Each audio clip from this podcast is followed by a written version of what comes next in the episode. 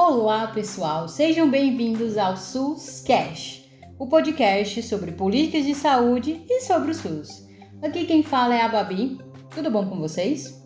Então, pessoal, nós fizemos uma pequena pausa na nossa programação para ajustar as pautas dos nossos episódios. E hoje iremos bater um papinho muito relevante e especial, não é mesmo, Arthur? Oi, gente, aqui é o Arthur. Esse assunto que a gente vai tratar nesse episódio é bem interdisciplinar e nós vamos contar com a ajuda da Elane Santos, que é estudante do nono semestre de psicologia na nossa Universidade Federal do Ceará, no campus Sobral. Oi, gente, tudo bom? Eu sou a Elane, sou estudante de psicologia do nono semestre da UFC, campus de Sobral, no Ceará. Estou bem feliz de participar do SUSCast e falar de um tema que gosto bastante e que é muito relevante para a nossa sociedade. Ficou curioso para saber qual é o tema? Então eu vou dar uma dica. É sobre uma política que visa modificar o tratamento e, consequentemente, a visão estigmatizada que as pessoas têm sobre os tratamentos à saúde mental. Vocês têm alguma ideia? A mesa do Suscast está cheia hoje, pessoal. Aqui é a Arielle com vocês. Como a Flávia falou, hoje vamos conversar sobre a política de saúde mental no Brasil que nasceu de uma reforma como o SUS. Essa política é uma forma de reinserção ou inclusão de cidadãos que enfrentam transtornos mentais à sociedade, pois é a desativação dos conhecidos manicômios e uma forma de olhar o cuidado às pessoas com transtornos mentais. O nosso tema é Reforma Psiquiátrica. Esse é o SUS Cash.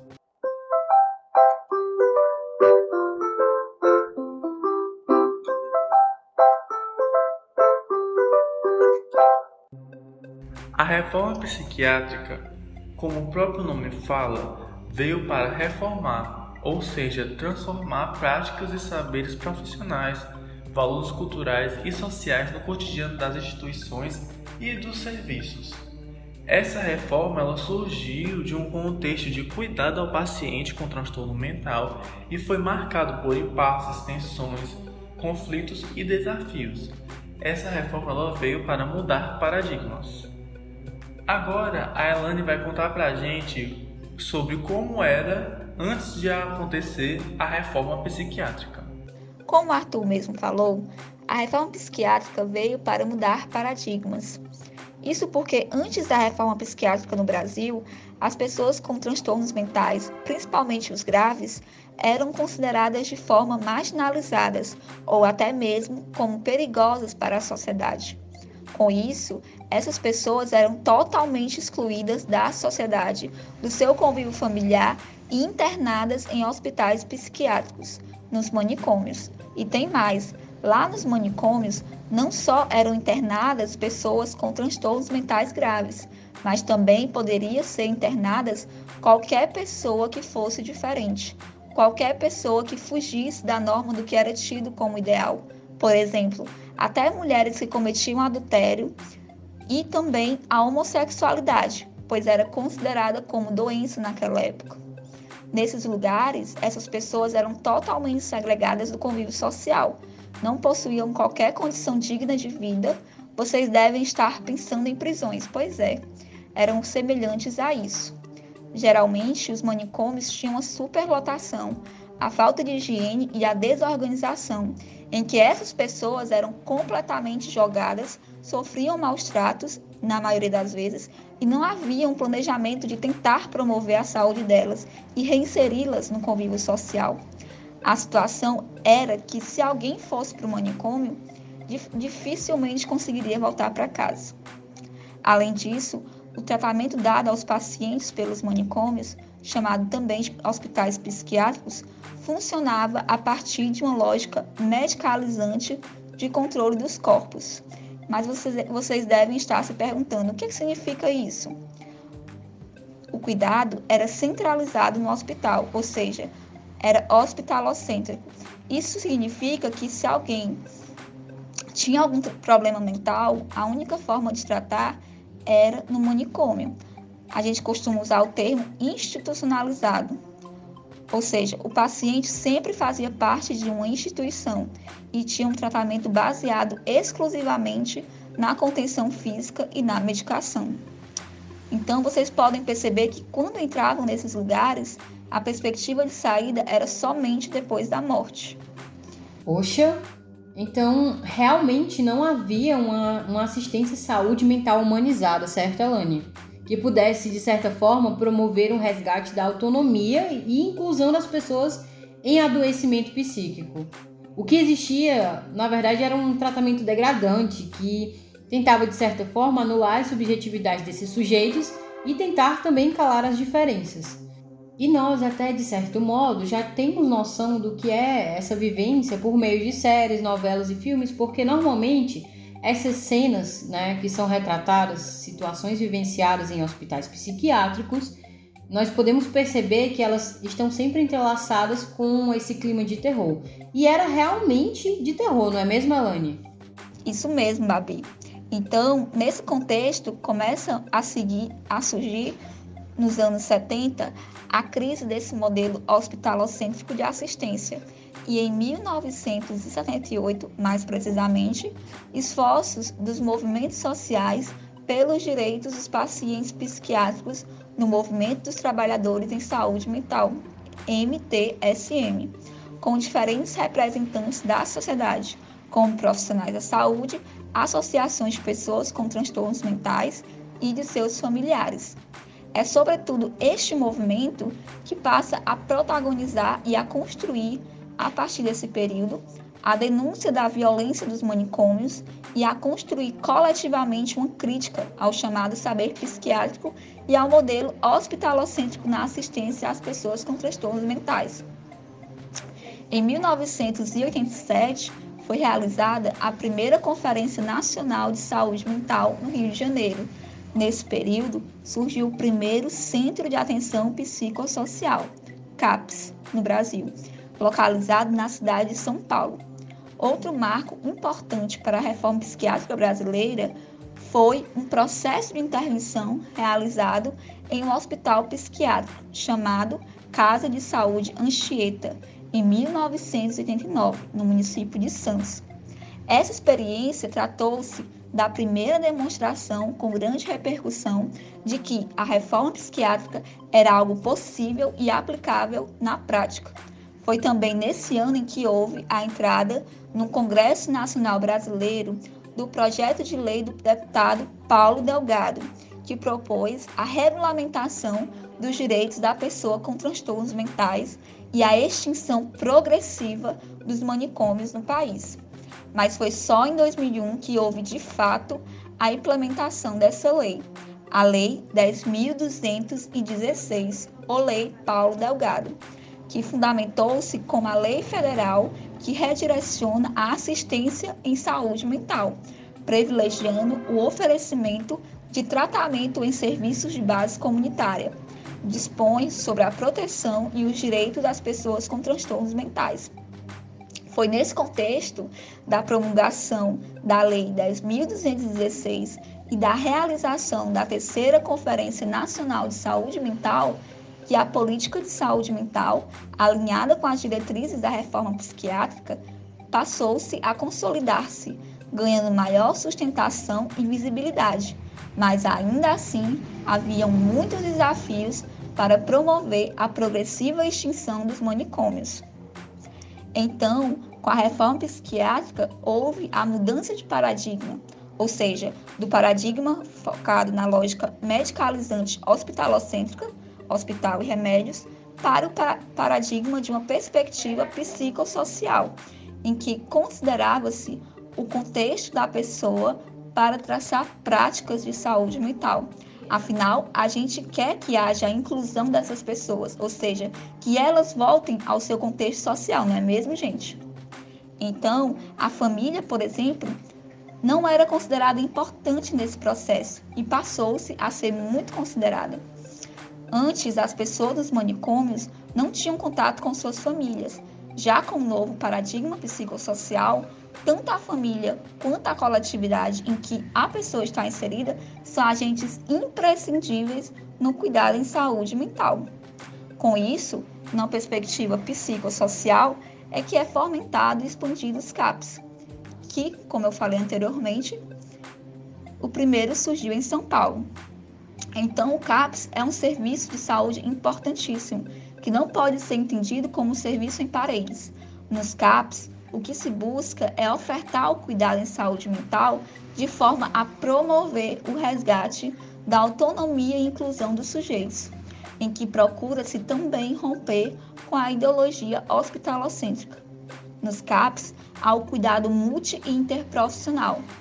Lá não tem só o psiquiatra, tem diferentes profissionais da saúde, como enfermeiros, psicólogos, assistentes sociais, que dialogam entre si para tentar promover o cuidado integral dos sujeitos, tendo como centro a pessoa que demanda tratamento em saúde mental. Procura-se, nesse sentido, a desinstitucionalização das pessoas em sofrimento e adoecimento mental, com uma perspectiva territorial, em que os outros atores e setores sociais serão importantíssimos para isso, como, por exemplo, os centros culturais, os espaços de lazer e esportes em que o sujeito está inserido. É só você pensar, toda vez que a gente se sente triste para baixo, sair um pouco de casa ou fazer uma atividade que a gente gosta já melhora o astral, não é mesmo? Então, imagina a pessoa que possui algum transtorno mental ou que está passando por um sofrimento psíquico agudo. Pois é. Mas voltando ao que mudou após a reforma, né? No entanto, no campo da saúde mental, né, ela não se restringe à atuação dos CAPs, mas é compromisso e responsabilidade para todos os níveis de atenção à saúde, como, por exemplo, nível primário, secundário e terciário. Todos os níveis de atenção devem dialogar-se numa perspectiva de clínica ampliada, em que a produção de cuidado não é feita somente no serviço de saúde, mas em todos os contextos em que a pessoa está inserida. Isso colabora, sem dúvida, para o processo não manicomial e não institucionalizado para as práticas de atenção em saúde mental. Ou seja, além do cuidado, ser sustentado também no coletivo, né? com um trabalho em rede, em que nenhum saber em saúde se sobressai ao outro, pelo contrário. Né? Antes, o foco hegemônico era o saber psiquiátrico. Hoje em dia, né, não existe isso.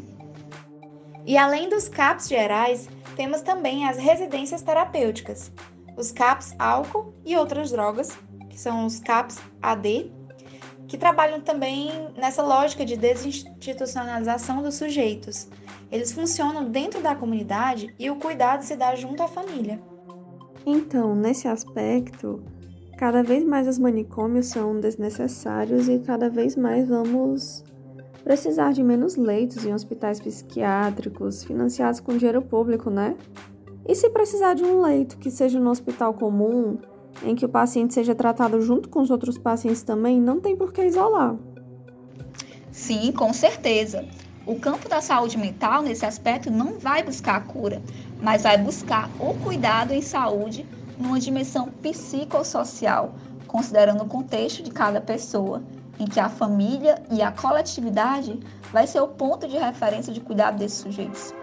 Uma coisa super importante, gente, é que mesmo os manicômios terem acabado aqui no Brasil, se você possui ou conhece alguém que possui algum familiar com algum tipo de transtorno, que a família constrói um quartinho lá atrás para aquela pessoa, não adianta nada ter acabado com os manicômios, porque no caso, essas famílias estão criando seus próprios manicômios.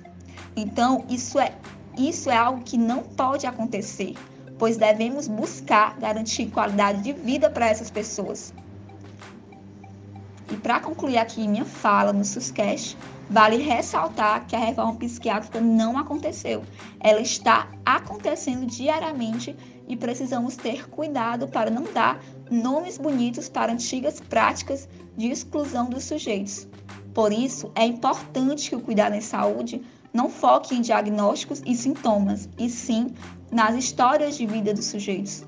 Precisamos centrar nosso trabalho em pessoas e não em doenças, ouvir histórias e não sintomas, e assim buscar o reconhecimento da experiência do sujeito. E como já dissemos, a reforma psiquiátrica é política, social e cultural. Nesse sentido, é importante que as mudanças envolvam esses campos, ou seja, Precisamos aprender a conviver com as diferenças e parar de excluir as pessoas. Só assim isso possibilitará maior liberdade, autonomia e saúde para elas.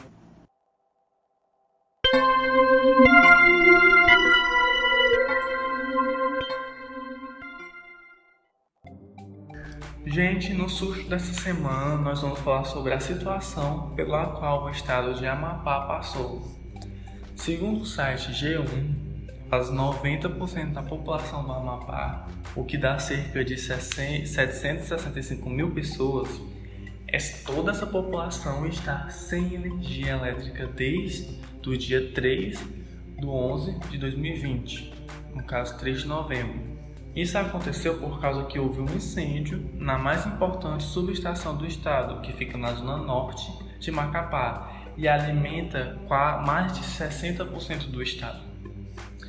E aí o que aconteceu? A queda de energia ela afetou diversos serviços, afetou o sistema hidráulico, a, afetou a, a questão de internet, de serviços de telefonia, as pessoas ficaram incomunicáveis é, afetou a questão dos caixas eletrônicos e máquinas de cartão. As pessoas não conseguiam comprar coisas, o que não conseguiam tirar dinheiro, o que dificultou, dificultou bastante. Imagina você passar dias sem ter, sem conseguir tirar dinheiro, sem conseguir ter uma água de qualidade, sem conseguir se comunicar com outras pessoas.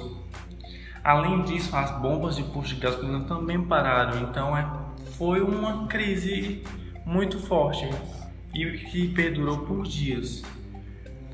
Aí se tem a previsão desde o dia 3 do 11 que a energia seja restaurada em 10 dias. Imagina você passar 10 dias com todo esse problema. E o que acontece? É uma situação grave. É essa quantidade de dias e as pessoas sem acesso a diversas coisas básicas. E vale ressaltar que no dia 7 de novembro de 2020, a energia foi retomando aos poucos, foi sendo retomada aos poucos na capital. E tem-se a previsão de conseguir é, é retomar pelo menos 70% do estado. Espero que consigam. Esses dados foram tirados do site G1.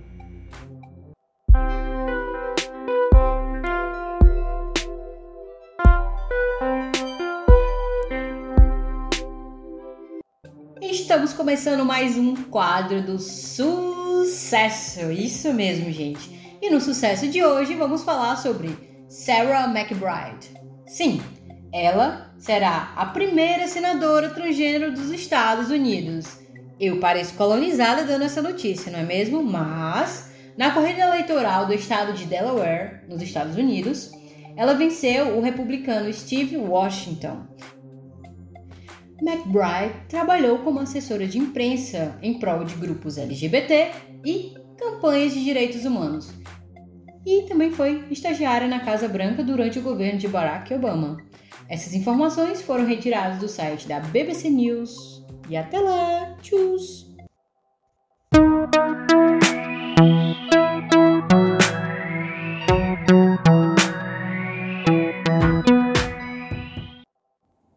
Dica SUS de hoje, vamos recomendar um documentário chamado Luz, Câmera e Inclusão Luta Antimanicomial, do diretor Dino Menezes, que conta a história da Casa de Saúde Anchieta, na cidade de Santos.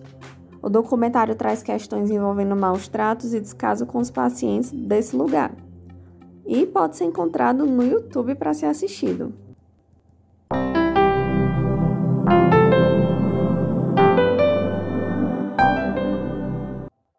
nosso abraço super especial vai para nossa psicolinda e também convidada Elane Santos, que tanto nos ajudou na construção desse episódio. Muito obrigada, Elane. E o SUSCast é assim, interdisciplinar e de todos nós, assim, óbvio, como o nosso SUS, nosso Sistema Único de Saúde. Também gostaríamos de mandar o nosso abraço e demonstrar todo o nosso apoio aos estudantes de odontologia da UESP, que estão em um movimento de luta a favor de melhorias na estrutura do curso e clamam por essas melhorias que favoreçam e promovam um maior bem-estar dos alunos e dos profissionais do curso de odontologia. Deixamos aqui, né, então, nosso apoio ao movimento. Sigam o perfil do Instagram do Manifesto Odonto USPI. UESPI. Sigam lá. Gratidão à equipe do SUSCast por abordar essa temática que é tão relevante para a nossa sociedade. E gratidão também pela oportunidade de contribuir com esse diálogo muito saudável. E estamos encerrando mais um episódio do SUSCast, esse que é o nosso 29 episódio. Isso mesmo, galerinha. Estamos quase terminando a primeira temporada. Tudo bom? Continue nos acompanhando, nos siga nas redes sociais. Bom, gente, estamos terminando mais um episódio do SUSCast. É isso, pessoal. Muito obrigada. Escutem-nos, compartilhem-nos. Tudo bom? E até o próximo episódio.